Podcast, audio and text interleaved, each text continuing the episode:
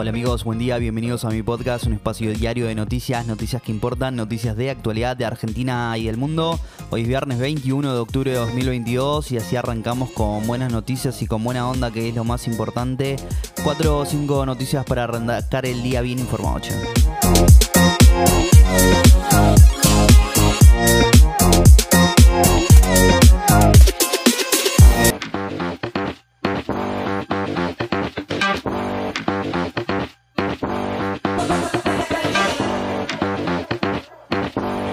Vamos al último resumen informativo de la semana que incluye noticias sobre la investigación al Grupo Revolución Federal, el presupuesto 2023 y la renuncia de la primera ministra británica tras apenas mes y medio en el cargo. Arranquemos.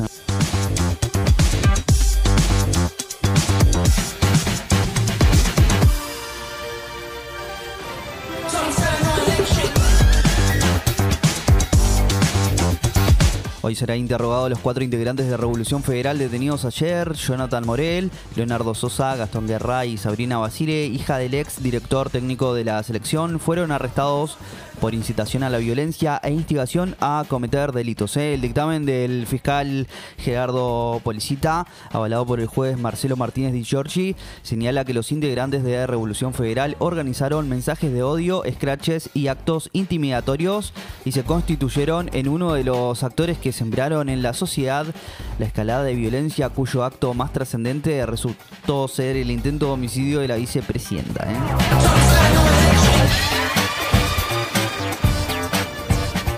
El oficialismo consiguió el dictamen favorable para el presupuesto 2023 que se votará el martes en diputados sin acompañamiento de Juntos por el Cambio. El Frente de Todos consiguió emitir dictamen de la mayoría del presupuesto gracias al respaldo de bloques provinciales.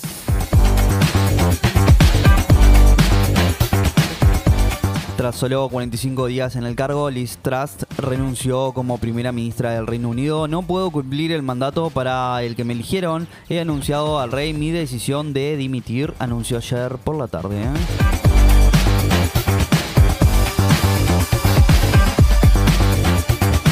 La cumbre del C40 cierra hoy con la expectativa de un anuncio de financiamiento. Desde el miércoles, alcaldes de algunas de las ciudades más importantes del mundo estarán reunidos en la ciudad de Buenos Aires para debatir distintos ejes de la crisis climática global. ¿eh?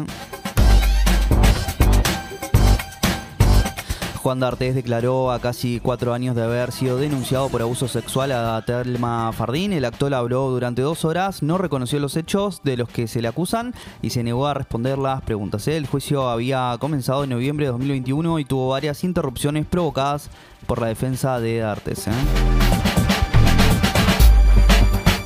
El lunes comienza la inscripción para cobrar el refuerzo alimentario de 45 mil pesos. La Administración Nacional de Seguridad Social eh, informó que se abonará en dos cuotas de 22.500 en noviembre y diciembre y que la inscripción puede hacerse sin turno en sus oficinas o vía online. ¿eh?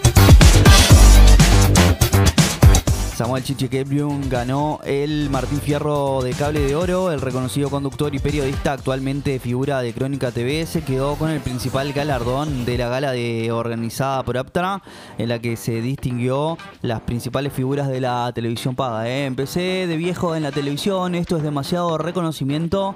Este es el mayor premio que puedo tener, dijo Chiche tras recibir el oro. ¿eh? Se juega la última fecha del campeonato. Boca y Racing pelea por el título y se definen los clasificados de las copas. La fecha se jugará entre mañana y el lunes. El plato fuerte será el domingo a las 17. Boca recibirá Independiente y Racing hará lo propio con River. El conjunto que dirige Uy Barra, que ayer venció 2, 2 a 1 a Gimnasia en La Plata, llega a definición con un punto más que el que conduce Fernando Gago. ¿eh? Y